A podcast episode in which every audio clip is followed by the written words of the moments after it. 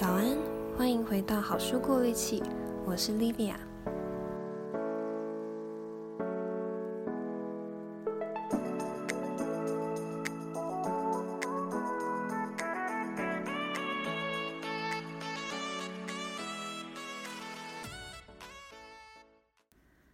今天要讲的是一本很特别的书，嗯，它是一本我就算哪天不知道会不会继续做节目了。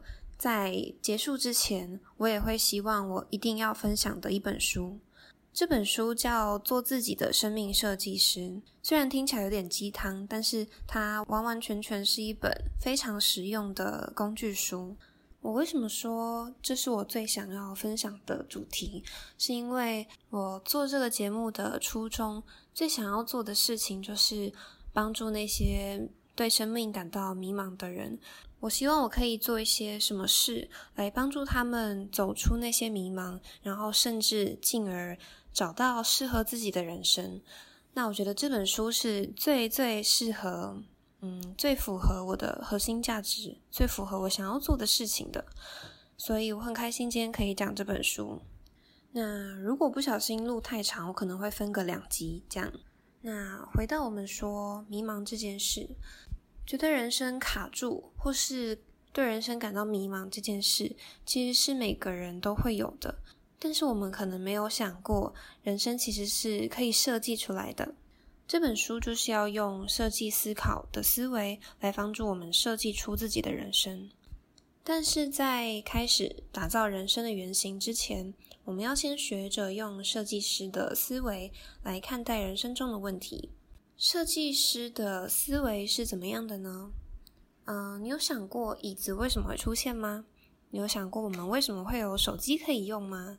我们生活周遭会围绕着这么多现在看似习惯的物品，都是因为在从前有某个原始人祖先发现，诶，坐在石头上好像不太舒服，诶，或是有人发现联络不到在原地的亲人，真的是一件很麻烦的事。因为有人发现了这个问题，于是就有人去思考，那有没有什么办法，有没有什么发明是我可以解决这个问题的？当一个问题出现了，才有创造或是设计的可能性。但是当这个设计的东西变成人生的时候，我们往往会陷入绝望或是不知所措。可能某部分是因为人生没有所谓的工具书或是操作指南。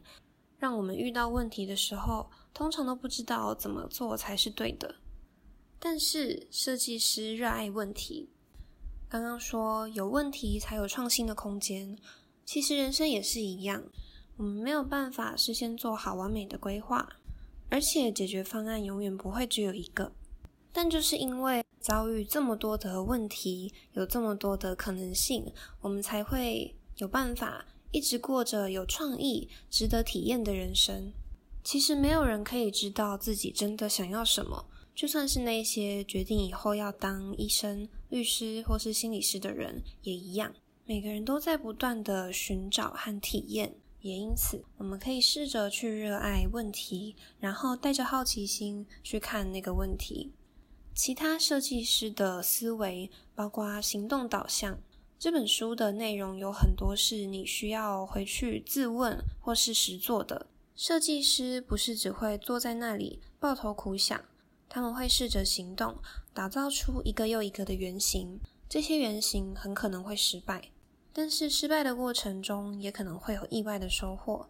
大家都知道的便利贴就是这样来的。那有时候呢，我们会一直遇到问题，打造的原型一直不成功，可能是因为我们一开始拟定的问题就不太对。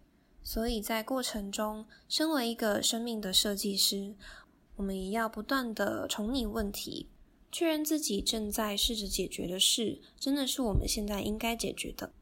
再来，还有一个很重要的思维，是把一切当成过程。我们刚刚说，设计师会打造很多个原型，在淘汰掉某些原型的过程中，虽然可能是好玩的，但是也同时可能会让人有点沮丧。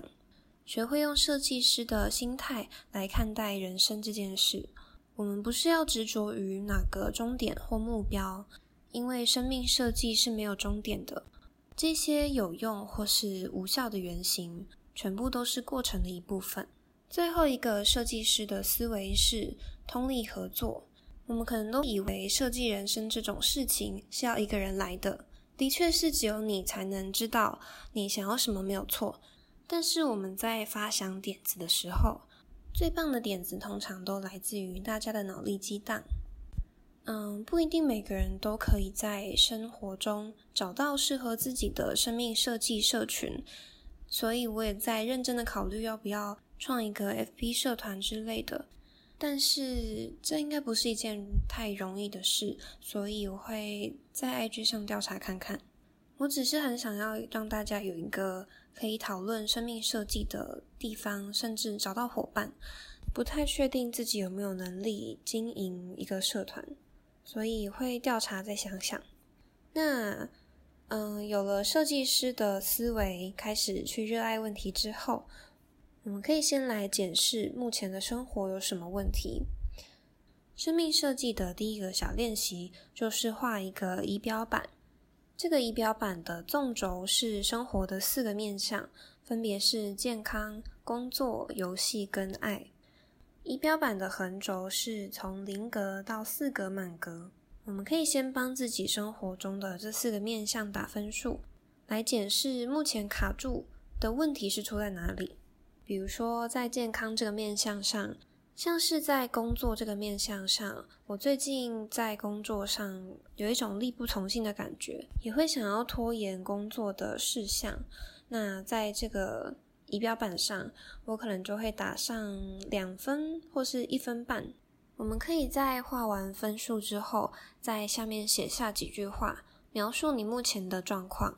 那有些人可能会问，要怎么分辨游戏跟工作呢？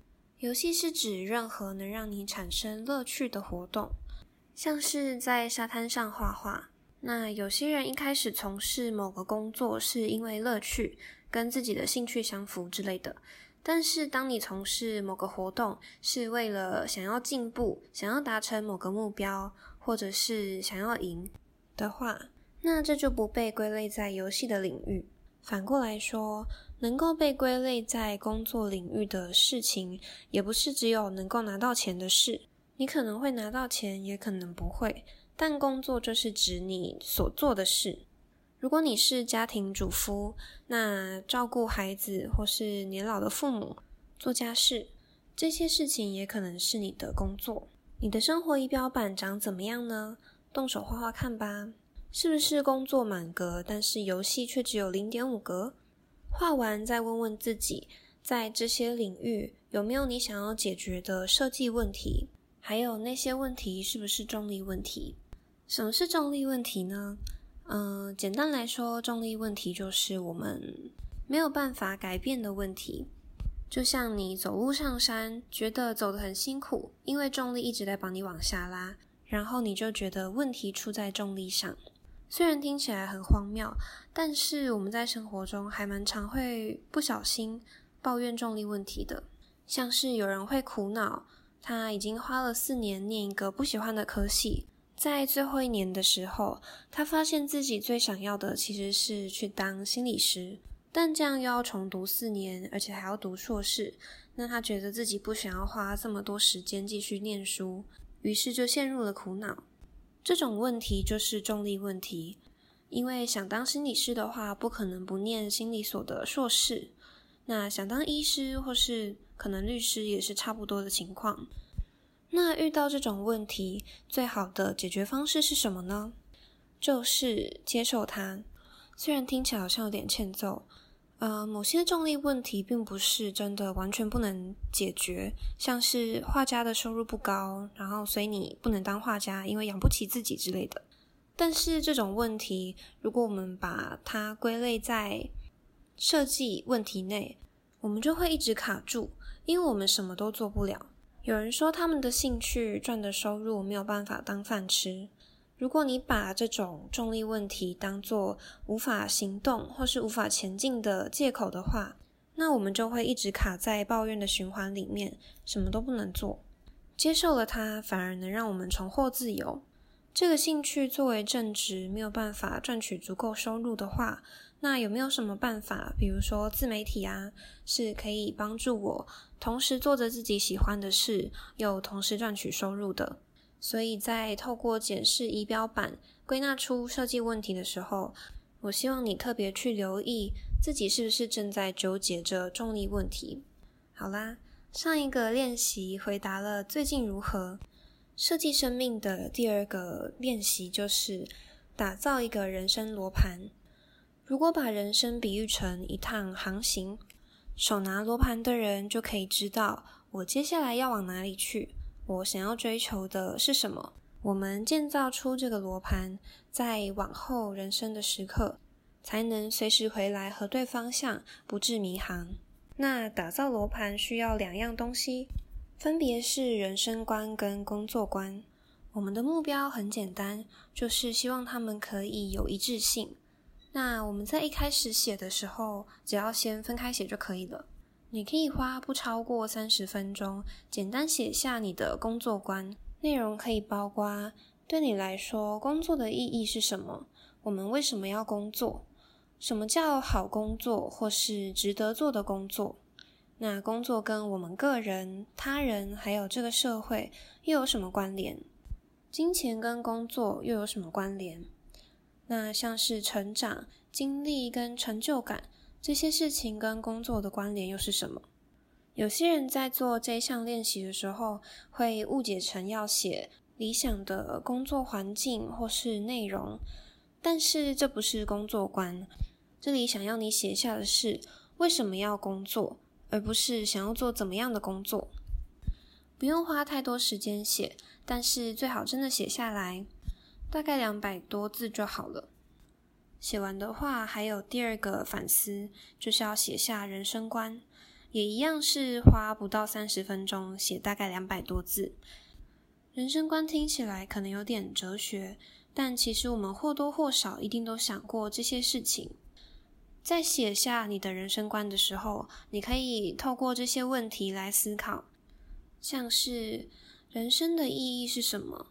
如果有目的的话，那那个目的是什么？我和他人的关联是什么？家庭、国家或是世上其他的所有事情，对我的人生有什么意义？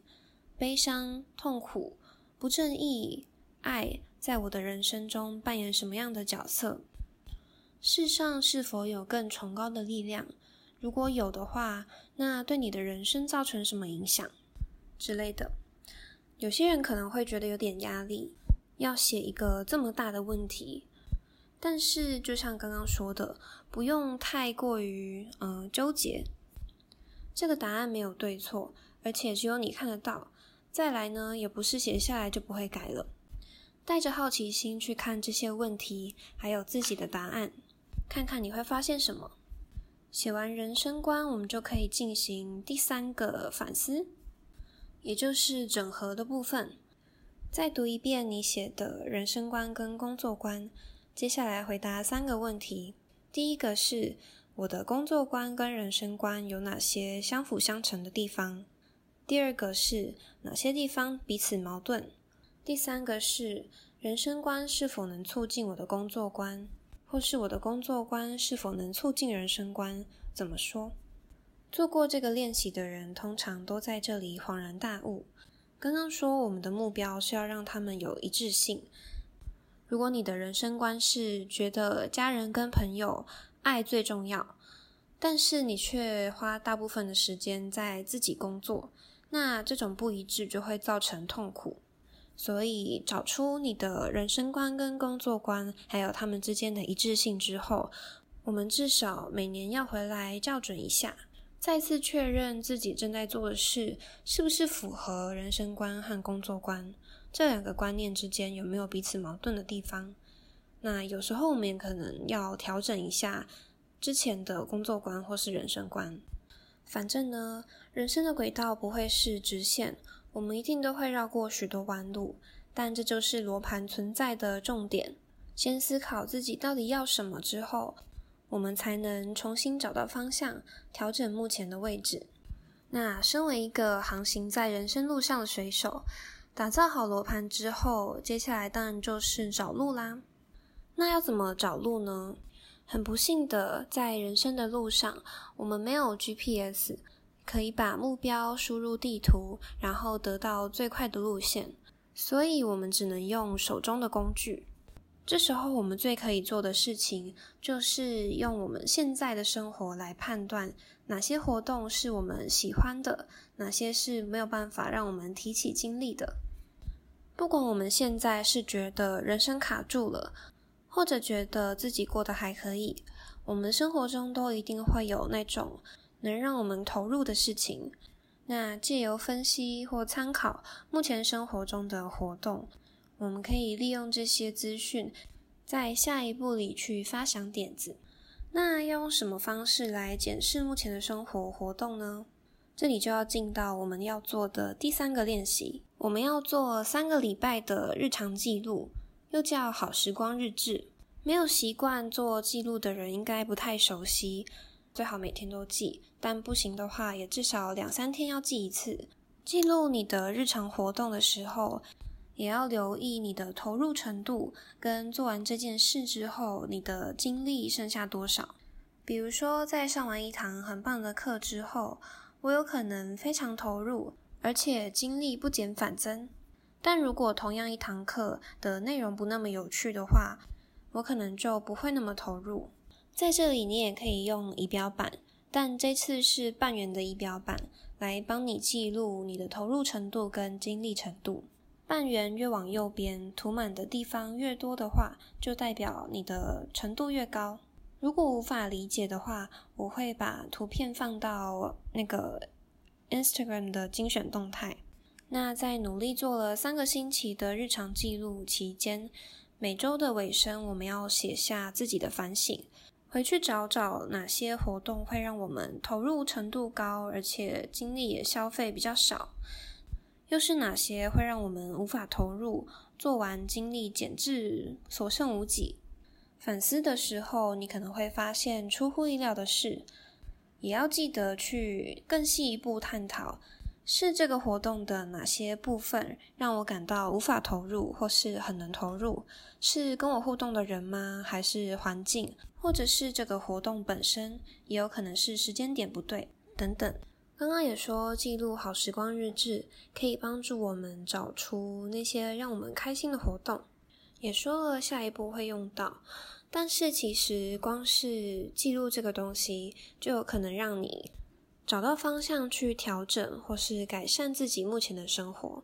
如果在你反思的时候发现你觉得有意义的活动，结果却是消耗最多精力的，而问题可能出在繁琐的流程。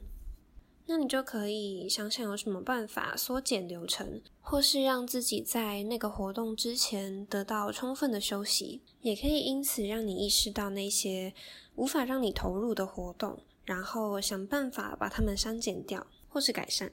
那看来这本书应该会分两次，因为时间有点长了。我觉得最有趣的部分是第二个练习跟第五个。反正这段期间，大家可以先记录好时光日志。总之，如果你听到这边，我相信你是觉得自己的生活还有什么可以改变、可以变得更好的。如果是这样的话，那我也非常希望这两集是对你或多或少有些帮助的。但是除了说书之外，嗯，我真的非常强烈的推荐你去借。如果借不到的话，可能就用买的。总之就是去找这本书来看看，因为我觉得光听我讲可能是不太够的。然后也希望你们可以真的去做做看这些练习，因为如果要打造出适合自己的人生，那就势必要有自己的反思跟参与，而且自己做一遍应该也比只听说书来的好玩。那因为还没说完这本书，我就不做个正式的结尾，这集就先这样吧。下周见，拜拜。